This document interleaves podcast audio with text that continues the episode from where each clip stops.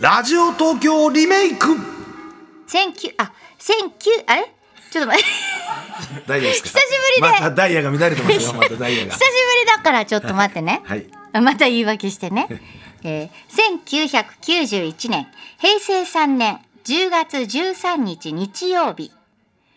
若手女優としてアイドル的な人気を誇っていた宮沢りえさんの写真集「サンタフェ」の広告が新聞に掲載されました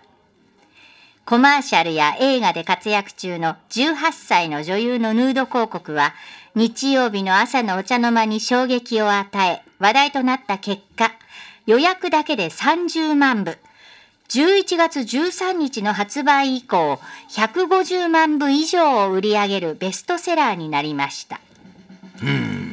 1991年だったあーんだそうななのねサンタフェサンタフェ買ったなねあえれうん懐かしい、いや驚いた新聞広告あらーっつってなんだってねそうですね見たらピャーっつってうわーっつってよそうそうですあれサンタフェいくらだったか覚えてますかいくらだったんだろう当ね時税込み4500円、 4500円か、はいこれ150万部以上売り上げるって言ってこれもうけ150万部67億5000万円以上の売り上げだってギョギョギョねえなんだそんなそうへえそれで広告新聞の一面広告ね出され、掲載されたんですけど当時全国紙の一面広告の料金2,000万円から3,000万円ですってほうで読売新聞に10月13日に掲載され翌日は朝日新聞にあーい掲や載されたとでこれ一面広告だったからいいけどさ、ねえあの一行広告のところに載ってたら笑う ねちっちゃいとこにね日払いかの横にさ、 うん、あのサンタフェの「なんだこれ!」っつって「うん、どこどこ?」とかさなんか土木作業員募集の脇にサンタフェがいたみたいちっちゃくサンタフうん、ねいや衝撃だったな当時宮沢りえさん、まあ、1973年生まれですから18歳18歳か、ねいやだからね、まさかそんな裸になるとは思わなかったからその衝撃とね一切こう情報を表に出さないで一発勝負バーンってやるところのねねえうん、商売上手というかインパクトね本当ですねありましたよこれはい、まあ、その当時ねヘアヌードブームだったんですねそうなんですねうん、ええ樋口かな子さんから買いましたえ樋口かな子さん、買いましたよ島田陽子さんあ買いました山本リンダさんこれ買わなかった平面マリさんこれは立ち読みすみませんなんか買ったか買わないか、ええまあ、島田陽子さん発表する場みたいになっちゃのったね、横には「かっこ借金」って書いてあるやめなさいっていうの、ヘビマリさんあのヘビだよねヘビ、えー大じゃヘビにヘビにもうヘビと一緒に撮ってたんですか首首巻いてもうジェイク・ロバーツみたいにこれ大変ですよプロレスラーのキャーっつってヘビ危ないんであれ締めると締め付けるとずっそうと締めちゃうからねあれ本当に、ね U 字型になって締めますからねあれ怖いですね危ないっすよ締められなくてよかったよかった、はいやめてっつったらしいですもんねヘビマリさんがあー歌締めるそう締められる時やめてっつってだからヘビも分かったんですかね分かったんでしょうね何を言ってんだか今すねげえいいこと言ったんだよな面白いこと言ったんだよなほらジェネレーションギャップだよ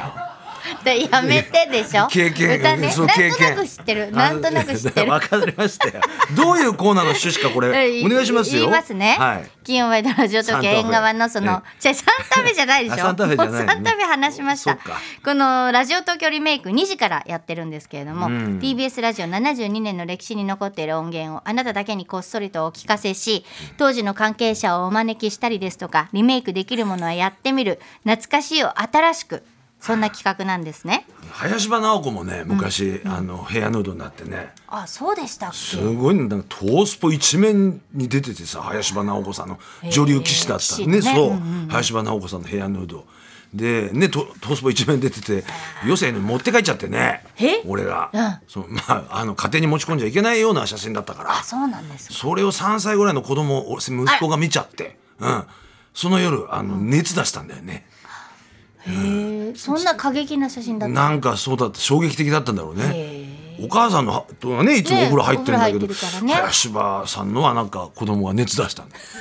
これ必ず言って何かすごいんだすごいインパクトがあったんだろうね紙面か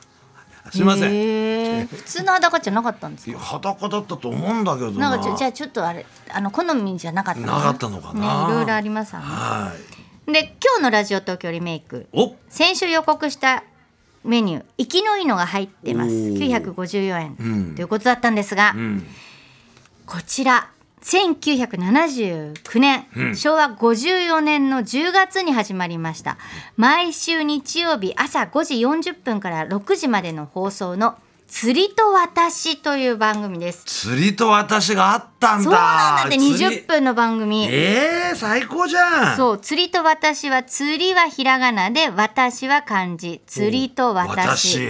でいろんなジャンルからね釣り好きの方を招いての対談番組だったんですって、ええでこれ始まった時の提供はクレハ科学さんクレハな現在のクレハ、そうクレクレ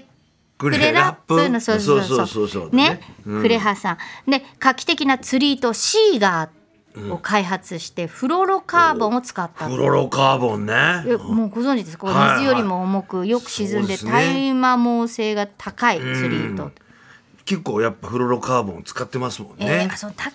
そうねタマさんだってね、ええ好きだもんね釣り釣りそうですよ、んはあでほらこのねこの時間がいいじゃないですか朝5時40分から6時までっていうこの朝い時早そうですもんね釣り人の朝早いですからねあー朝早い方が釣れるからまあ朝まずめとかいろいろあったりあーねしますしああ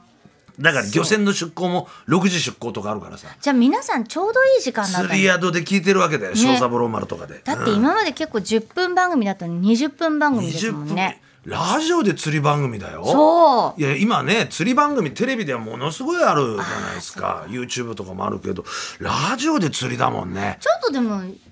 なんか今でもいいですおよ方いらっしゃいそうですけどね聞きますよ僕ね、今日はこの沖であの何いやイワシが何匹釣れたといか言うんやでししょいやきっしともうちょっとさなんかロマンがある魚あにそしまうなしょうのよじゃあアジがとかあーアジでもいいけどななんかもうちょっとさ、うんあじゃあタチウオがあタチウオいいですねタチウオすごいタチウオが今ブームですからジギングで、ねはい、マグロあがグロマ がグロマがねなかなかちょっとキハダがキハダがメジマグロがなんてねお台場でマグロ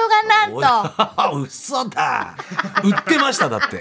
豊洲でだって豊洲でマグロがいやそれ全然釣りじゃねえから釣られてるから釣り情報なんで、ええこれじゃあその番組ちょっとねどんな番組か皆さん気になってると思いますはい今回お聞きいただくのは1991年平成11月平成え平成何年だこれ3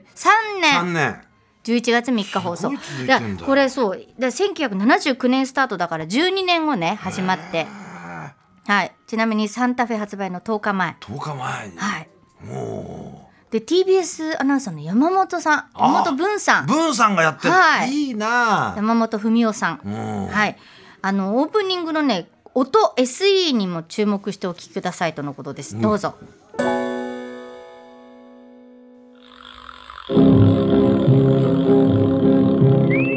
釣りと私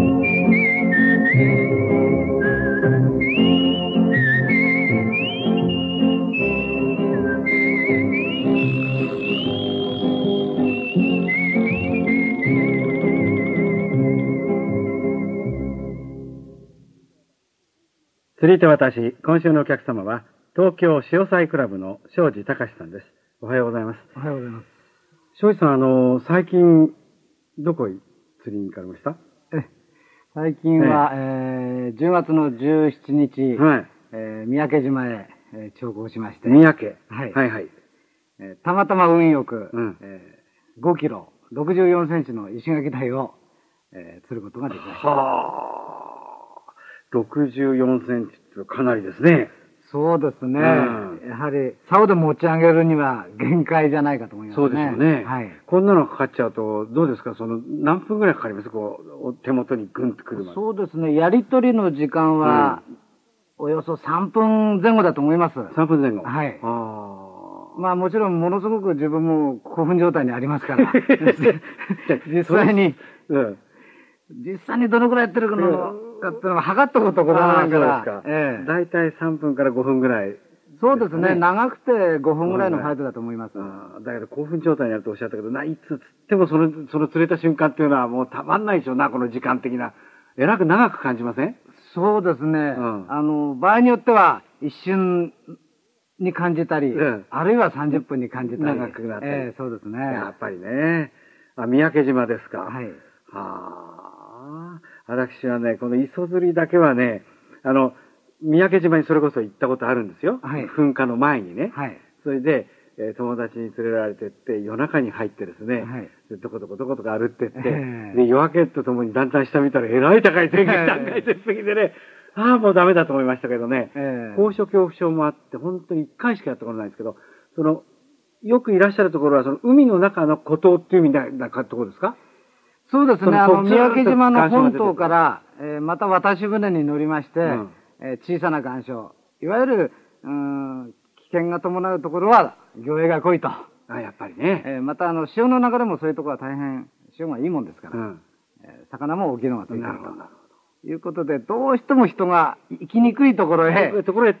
そうですねなるほどね、はいだからどうも50を過ぎてやる釣りじゃねえなと思ってるんですけども、 本当大変だと思いますけどもね、あれはね。おお最高だなねこれ、なんか面白いでもあんまりええ聞き慣れないその魚影が濃いって言ったらその魚の影そうですねだろうなと魚たかくさんい想る像しながら聞かないとわからなかったけど、これ最初のさ音って、うんあれリールを巻いてる音ですねはいスピニングリールじゃないですねあれ両軸のリールですね結構大物わかりますわかりますねはい本当ええあれかと思ったのほら予作とかでドーンってあのレオレオが持ってきたさあのカーンってじゃないですちゃうんあんれかとと思っ本物のはいええ太い糸巻いてるやつですよじゃあもうそういうね効果音もね、ん入ってね、うんであのこの時のゲストは東京潮騒クラブの庄司隆さんはまあ東京潮騒クラいブ何なのなんだかわかんないでしょ、ええ全日本磯釣り連盟関東支部に所属する団体だうそうですわーすごいんだこれ全日本磯釣り連盟、これ全磯連全員それね、うん磯釣り愛好者の団体で各地に支部がありまして、釣り大会などを主催していると、で安全で健康に魚釣りを楽しめる環境づくりを行っているなるほどいやだか全日ら本磯釣り連盟そうでしょ、だからこの庄司さんが三宅島で石垣台に釣ったっていうのは岩礁で釣った、岩礁でっておっしゃってました、はい、で沖に渡船でね船で渡してもらうんですよ、はいこれが怖いだって岩礁だから船着き場みたいなとこないじゃないですか、だから船に乗って船がガーンと岩につけるんですよ先端を、はいはいで先端が壊れないようにこうタイヤがこうあってガーってってその間飛び移れ飛び移れ飛び移れっつって飛び移るんですよ、ぴょんぴょんぴょんって荷物持ってじゃあ岩の、ね本当にもう上上ですよ、えーはい大きいそうはいこれがまたやっぱ釣り人が行っちゃうんですね海が満ちてきたら危ないじゃないですかでそこら辺もちゃんと分かってます分かってんのでも当時なんか携帯電話がなかったからさ昔俺が始めた頃なんてのはもう携帯電話で、 うん、電話して迎えに来てもらったりとかさあへーったりしてクーラーボックス流されちゃったりとかねあるんですよこれそうあの潮の満ち引き怖い波がかぶっちゃってで波の当たってないこうね分かるじゃないですか岩で、はいはいあの水が当たってないところって乾いてるじゃん、はいそっち側にこう釣り竿を置いて、はい、それで釣りをするみたいな。そうするとそこまで波が来ないそうそうそうってわかるんだ水かぶっちゃってるとこは来るから気をつけた方がいいで分かんねえからこうやってね3キロぐらいの大きな網全部波にさらわれちゃったりさへえあらーなんてあるんですよもう魚は得しましたねじゃそうだよ ねそうかもしれないねあねえへえー今釣ると私これ三宅島石垣台ですよねこあーの人石垣台石台って言ったら5キロって言ってたこれはもう磯の王様ですよ磯釣りでもやっぱいろいろ種類あって僕らやってたのはそんなね石垣台まで行かないですよメジナ釣ってるだけですよメジナメジナまあ関西でいうとこのグレへーえーそれやってたんですよね。だけどこれ石垣台とか黒台とかあっちやるやつ人はやっぱお金持ちがやる釣りへでえ、はい、そう岩礁にボルト打ち込んでそこでこう釣りを竿をこう立てかけてでぐるぐるっと入ってくるの。へーぐるっとそれってで餌も違うから餌なんて俺たちがやってるメジナなんかさオキアミとかそんなもんなんだけど、はあはあはあもう石垣台なんかウニだからねえ餌がそれだけで高えじゃねえかって話。ウニで釣るんですウニかウニを刺してさこうやってそれで投げんだようウニを刺してってことはあのウニのあのと殻のまま峠ちょっとハサミで切ったりとかしハサミあーてだけどガンガンほら石垣台なんて口がくちばしすごいからそうなんですかめっちゃいっちゃうんでえすそんなにだってそうですあの殻って結構硬いじゃない行きますよあいつら岩礁にすついてるああいう魚は、えーガリガリいくでしょなんて贅沢な魚そうよだウニ食べたいよむしろね俺もそう思った、ねうんそうウニじゃない人はヤドカリつけたりとかねへーそうなんですよだってさ釣り上げるまでに3分から5分ってああいいじゃない言っでてすかたけど、そんなだから深いところなのかそっかだからあの船で行ってだから下ま船でで行って岩礁にね、んうん飛び乗ってやるじゃないですか、はいほいで釣れるんですけど、さその岩礁深かったりするところもあるんですよ、うんあるうんでそうなるとやっぱり、ね、釣り上げるまであ生で大変ですよ根に隠れちゃったりね根に隠れちゃったら大変ですよ根っつうのはこの海の中岩と岩の間とか奥に入っちゃったりしたらもうこれ大変なんですそんなんつもう針がさ引っかかっちゃって大変じゃないですまあ、か、魚が引っかかればいいわけじゃないですか。まあねそう。そっか魚が逃げちゃ魚がっ動いてて動いてそうなっちゃうと。どうすんのくるくる巻きになっちゃったりぐしてるぐるぐるぐる巻きになっちゃううん大変です。そしたら糸切れちゃうよね。そうでそうじゃないですか。それで石垣台が連れてって釣ねれたんおっでしゃすっね。てましたけどで文さんが言ったジーソっていうのは多分ね、うん、その沖の岩礁とかじゃないところで。へえ、はいあなんかあの磯釣りヘとッいえドラばンっプつけててねこうやってねうんそうそうそう、うん、絶対入っちゃいけないとここう虎ひもかなんかロープさ、うん、分かんないように引っ掛けといてさそへえれでこうやって降りてくみたいなねあだから高いところで高所恐怖症って言ほっんてたともんほんとほんとに怖いへえね文さん釣りお好きだったんだっただんですねタマさんも好きみたいですねタマさんは好きでしょだって、ねえタマさん言言ってたでしょよく言釣りってた言ってたタマさんできるよこれそうですこれね聞きたい私釣りと私もう一回やればいいのにね私と釣りにしますねそしたらタイトルなんで逆にしたいんですか私を前にね私と釣り私と釣り釣られた私じゃあに私とシリーズで今週は玉袋筋太郎さんの「私と釣り」とかで、例えばだからどんどん誰か違う人で「私となんとかシリーズ」っていうのでやっていけばいいんじゃない番組あ10月からうんほら新婚趣味のそうあそうれもそれそう面白いんじゃないですか、タマさんの場合は「私と釣り」うんうん、でもなでんかも最釣近言りって情報もさ流最近言ってしたないいじゃかないら最近言ってないからさあそう体力やっぱ言ってたじゃないですか50歳過ぎ磯釣りなんかできなくあなある、いいおっしゃってましたおっしゃだっかてらました結局ね釣りというのは、船に始まり、船に終わっていくんですね船って大きいでしょでも船最初船釣りですよねあの釣り堀金の金釣り堀っていうか近所の川とかああいうところでさ、うん、ちっちゃい頃釣ってるわけですよ。へでえ成長するね自分がこう3040で脂っこくなってきたらこう、磯釣りにチャレンジするけど体力の限界を感じて、最終的には子供の頃やってた船釣りに戻るへえそていんうなに格言があるんですね。そういうのがあるんですかありますね。船さえ釣ったことないよそうですね。だから何も始まってないってことですね。ほんと山田さん。だってあのあそこで釣るチャンスだったのね船あの釣り堀でしょ釣り堀、うん釣れなかったもん武蔵野園。その武蔵野園、残念いいいいいですよ。もうじゃあ、ええやでもねちアジは釣ったことありますからアジはね、そう、えイワシもイワシもね、はいはいはい。